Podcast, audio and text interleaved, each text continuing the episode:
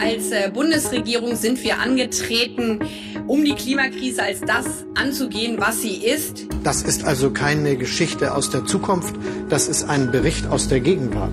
Jede neue Stromtrasse, die wir bauen müssen, wird beklagt. Mehr Klimakrise wird unseren Demokratien auch nicht gut tun. Durch alle Diskussionen zog sich das Wissen durch, dass die Anstrengungen, die die globale Gemeinschaft bisher unternommen hat, nicht reicht.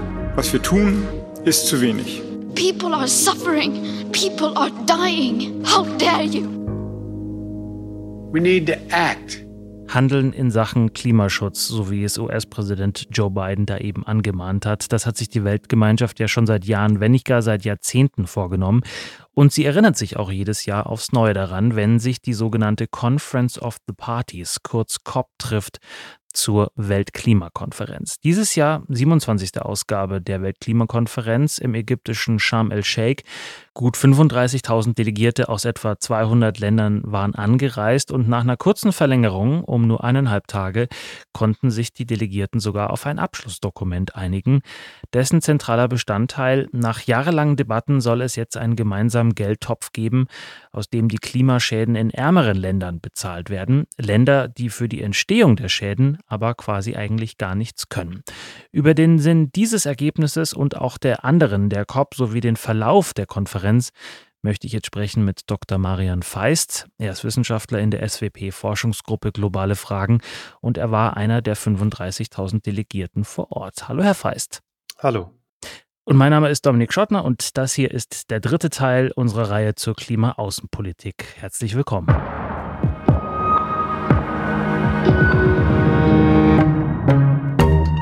Herr Feist, welche Eindrücke haben Sie denn aus Sharm el-Sheikh mitgebracht? Gerade auch, wenn man sich anschaut, in welcher Lage die Welt aktuell ist mit ihren vielen Krisen. Ja, es waren auf jeden Fall schwierige Verhandlungen. Ähm, bis zum Schluss stand noch sehr viel auf der Kippe. Das ist an sich überhaupt nicht ungewöhnlich ähm, für diese Klimagipfel. Trotzdem war dieser Gipfel aus ähm, zwei, mindestens zwei Gründen besonders bedeutsam. Das eine haben Sie gerade schon genannt. Ähm, wir stehen vor multiplen Krisen, der Energiekrise, Inflation, den geopolitischen Spannungen. Und die große Frage war eben, inwieweit diese intervenierenden Krisen ähm, die internationale Klimakooperation beeinträchtigen würden und ob es gelingt, ähm, die Kooperation auch unter diesen Vorzeichen voranzubringen. Und das zweite Problem war, dass sich in den äh, letzten Jahren, aber dann insbesondere auch in den letzten Monaten das Vertrauen besonders bei den betroffenen Entwicklungsländern ähm, doch äußerst gering war angesichts äh, von Zusagen, die nicht eingehalten wurden oder auch der Widersprüchlichkeit im Handeln einiger Industrieländer, was äh, den Klimaschutz angeht, ähm, dass immer wieder betont wird, wie wichtig der Klimaschutz ist, aber dann im Angesicht der Energiekrise trotzdem ähm, zumindest vorübergehend wieder auf Kohle gesetzt wird da haben Länder wie Deutschland auf jeden Fall ähm, in der internationalen Klimadiplomatie eine Herausforderung gehabt, äh, ihre Glaubwürdigkeit noch deutlich zu machen. Ja, Sie haben gerade die Entwicklungsländer und auch die Schwellenländer angesprochen. Die Wahl des Ortes, des Konferenzortes Sharm el-Sheikh in Ägypten, war das vielleicht auch ein Signal an diese Länder, so wir kommen jetzt zu euch und sprechen mit euch über eure Probleme, nehmen die auch ernst oder ist das vielleicht ein bisschen überinterpretiert? Ja, so war es auf jeden Fall dargestellt worden von der ägyptischen Präsidentschaft. Also es war eine COP auf dem afrikanischen Kontinent und sollte auch eine COP für Afrika werden. Aber der Austragungsort ist auf jeden Fall bemerkenswert gewesen. Jede Klimakonferenz, jeder Klimagipfel hat eigentlich, da bringt der Austragungsort oft noch eine eigene Note rein. Aber Sharm el-Sheikh ist eben ein Urlaubsort, der quasi mitten in der Wüste liegt. Ähm, und die Hotels, die da zur Verfügung stehen, ähm, sind auch entsprechend bepreist. Das hat im Vorfeld für Irritationen gesorgt, weil viele ähm, Entwicklungsländer Sorgen hatten, nicht ihre ganzen Delegationen überhaupt mitnehmen zu können aufgrund dieser Preise. Und der Austragungsort oder die Präsidentschaft, ähm, die ägyptische, hat dann wiederum auch Herausforderungen mit sich gebracht für die zivilgesellschaftliche Beteiligung, die bei diesen Gipfeln ja auch sehr wichtig ist die unter deutlich restriktiveren Bedingungen stattfand, als das bei anderen Gipfeln schon war. Also man, wenn NGOs ak irgendwelche Aktionen geplant hatten, mussten sie das sehr weit im Voraus ankündigen. Es gab Einschränkungen dahingehend, dass zum Beispiel keine Länder, keine bestimmten Politiker benannt werden durften. Das sind alles ähm, Sachen, die man bei anderen Klimagipfeln in dieser Ausprägung bisher ähm, nicht gesehen hat. Mhm.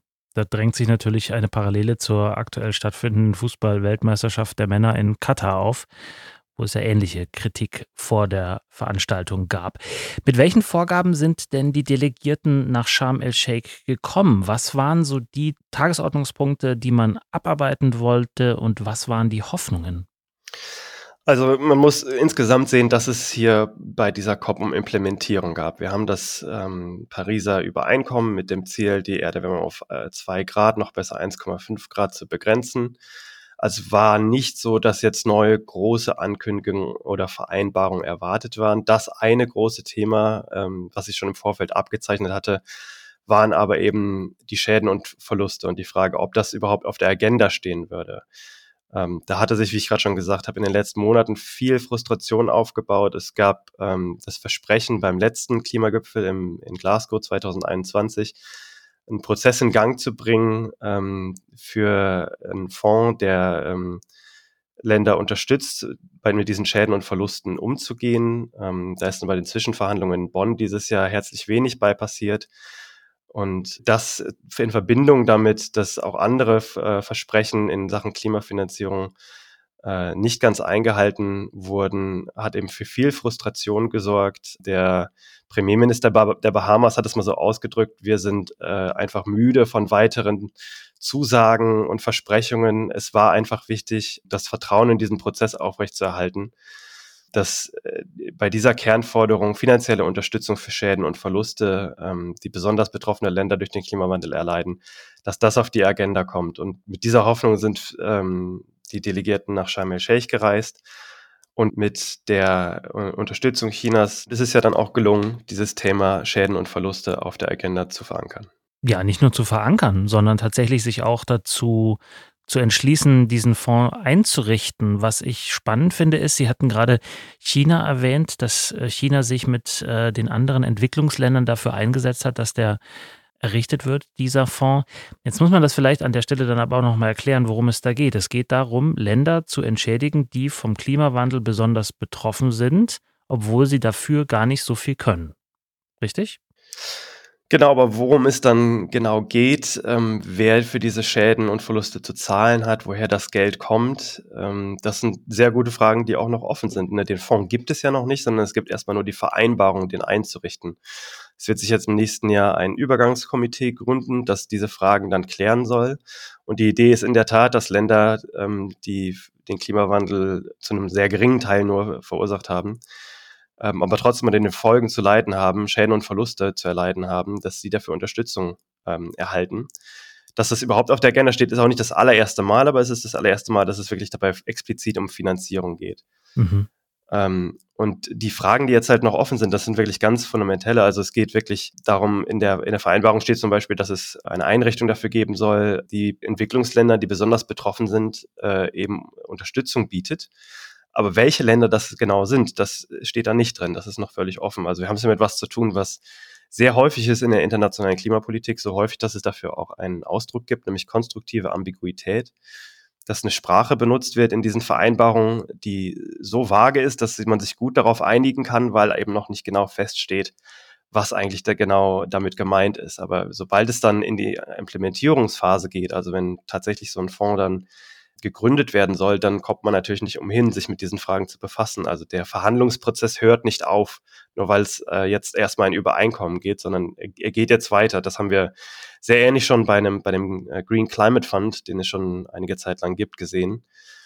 Aber der Erfolg vor diesem Hintergrund der COP27, wenn man so will, war eben, dass es diesen Fonds geben soll und dass es jetzt einen Prozess dafür gibt. Ja, aber warum ich China gerade angesprochen hatte, ist ja die Frage, China ist einer der größten Mitverursacher der Klimakrise, stößt wahnsinnig viele Emissionen aus, ist jetzt aber auch da in die Bresche gesprungen für die anderen Entwicklungs- und Schwellenländer. Wie passt das zusammen? Oder anders gefragt, wird China einzahlen oder wird China Geld dafür bekommen aus diesem Fonds?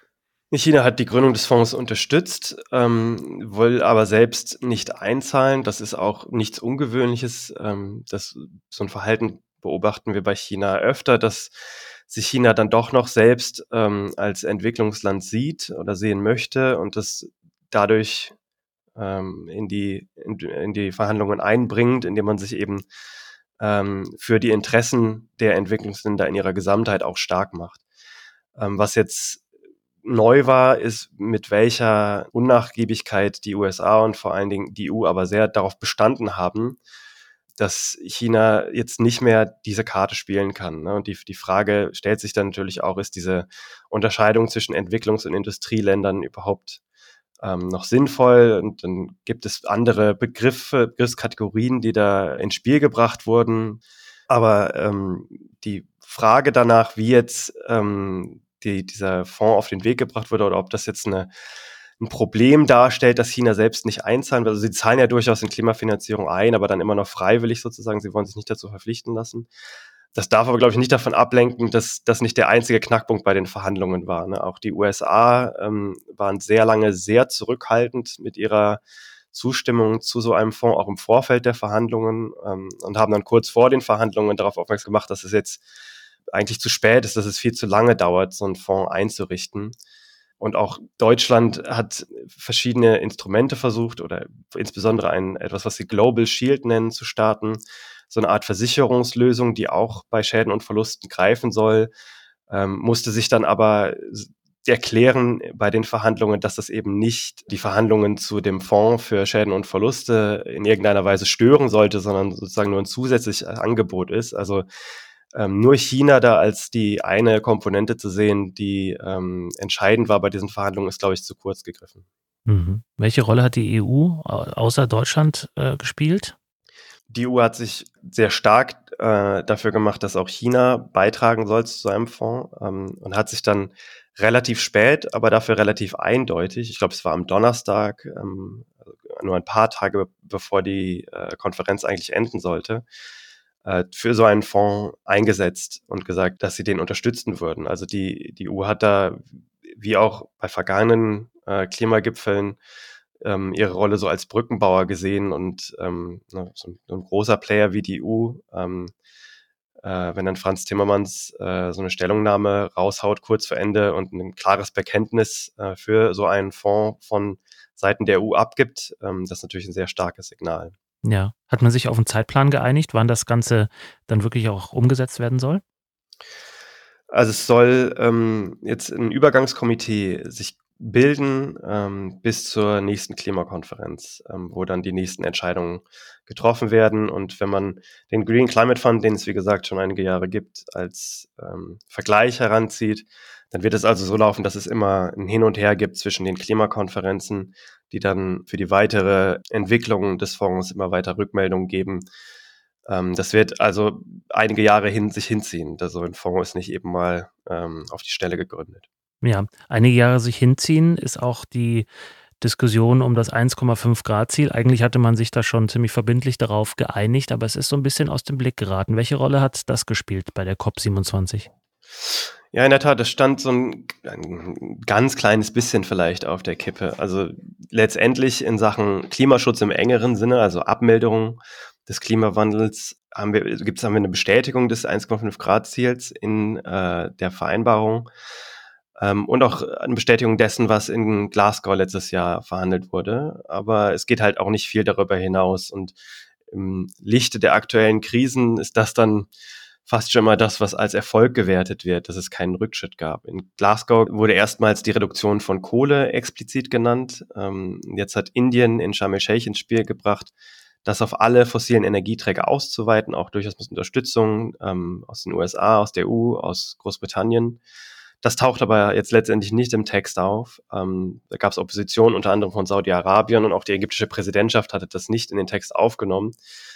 Es gab eine sehr hohe Präsenz von, von Lobbyisten aus der fossilen Industrie in Sharm el-Sheikh, äh, deren Einfluss sich da drin widerspiegelt ein Stück weit. Ähm, und was jetzt sogar im Text vorkommt, ist, dass ähm, es nicht nur mehr erneuerbare Energien geben soll, sondern auch Niedrigemissionsenergien, so wird das ausgedrückt.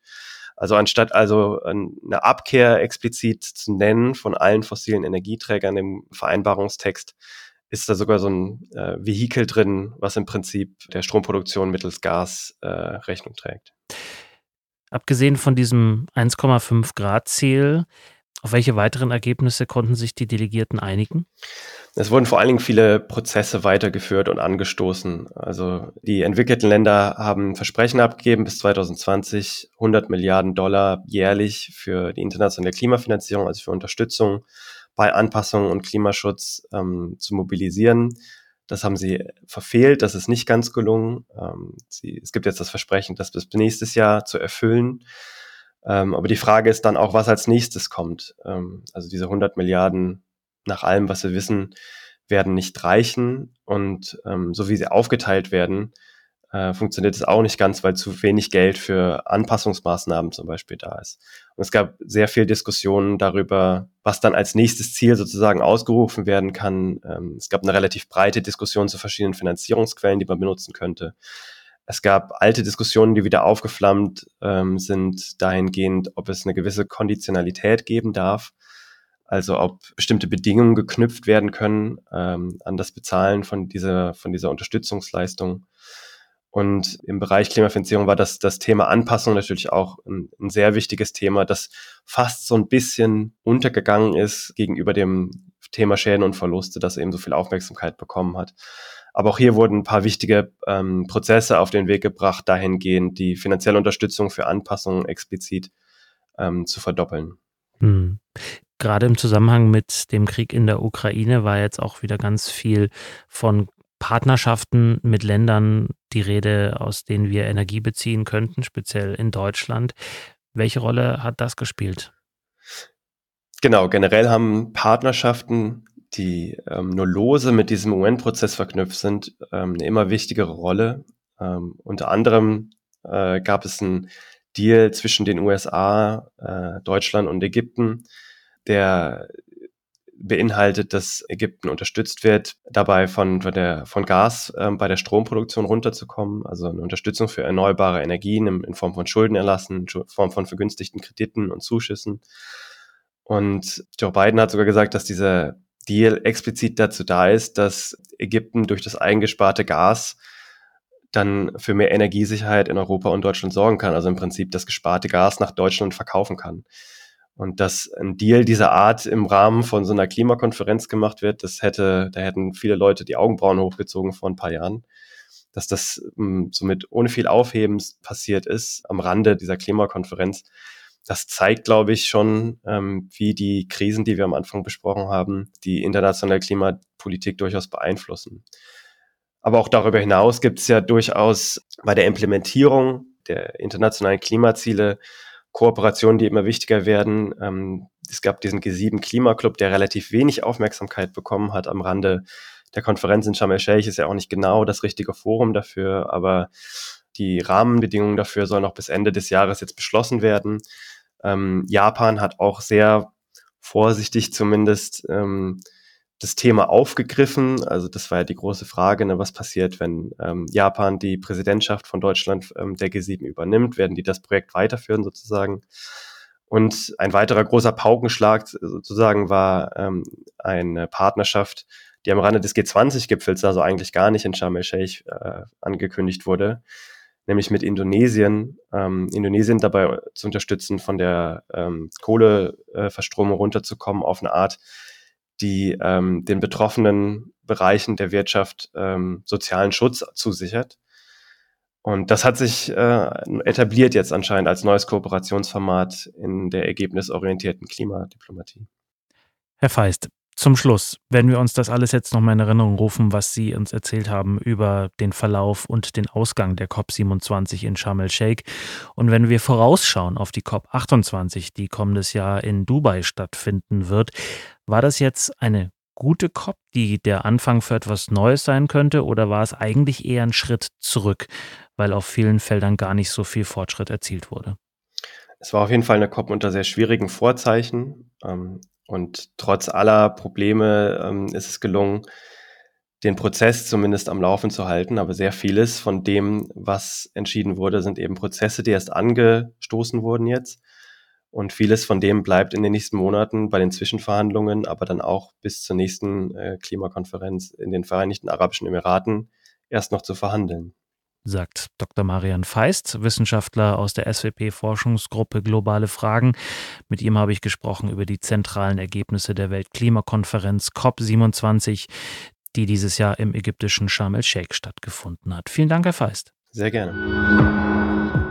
Und der Dank gilt natürlich auch Ihnen, liebe Zuhörerinnen und Zuhörer, dafür, dass Sie eingeschaltet haben. Wenn Sie sich in das Thema weiter einlesen wollen, wir verlinken auf der SWP-Website direkt unter dieser Podcast-Folge einige Artikel zum Thema. Und wenn Sie immer auf dem neuesten Stand bleiben wollen, ohne viel dafür zu tun, abonnieren Sie gerne unseren SWP-Newsletter oder einen unserer SWP-Social-Media-Kanäle. Da informieren wir Sie unter anderem auch über die neueste Podcast-Folge. Ich bin Dominik Schottner. Vielen Dank fürs Zuhören. Bis zum nächsten Mal. Bleiben Sie neugierig.